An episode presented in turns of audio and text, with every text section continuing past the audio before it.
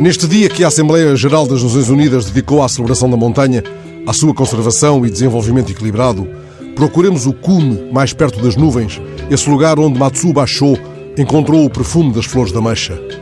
Mais de 900 milhões de pessoas no mundo dependem da montanha para garantir o sustento, mas esse santuário natural que fornece água pura a metade da humanidade está crescentemente ameaçado pelas mudanças climáticas e pela exploração desregrada. Procuremos um lugar acima do nosso olhar chão, um lugar como aquele descrito pelo poeta caminhante, habitado pelo sopro claro das livres asas e o riso aberto dos grandes sóis. O caminhante escolheu, não por acaso, para nome literário, o da urze que enfrenta o vento nas fragas das montanhas, as raízes mergulhadas fundo na rocha, seu apelido de batismo. Folheando o diário, podemos segui-lo pela Serra Amarela, um dos ermos mais perfeitos de Portugal, onde não há estradas senão as da Raposa Matreira, nem pousadas senão as cabanas dos pastores. Esse é o lugar que ele define como Portugal nuclear, a Ibéria na sua pureza essencial e granítica.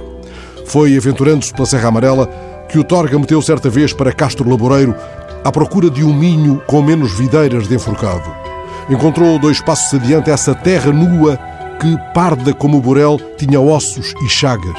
E mais encontrou uma velha desmemoriada como uma coruja das catacumbas a fiar o tempo à espera da neta. Esta chegaria, entretanto, à frente de um carro de bois carregado de canhotas.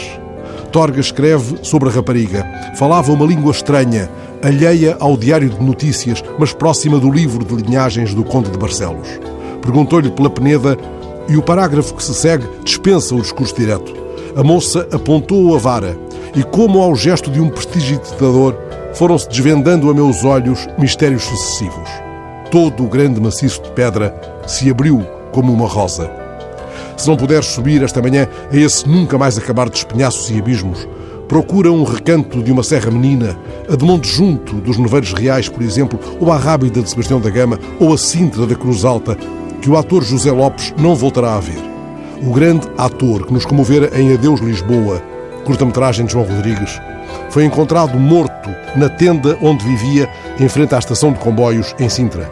Tinha 61 anos, estava desempregado, fora-lhe retirado o rendimento mínimo. O enterro é amanhã.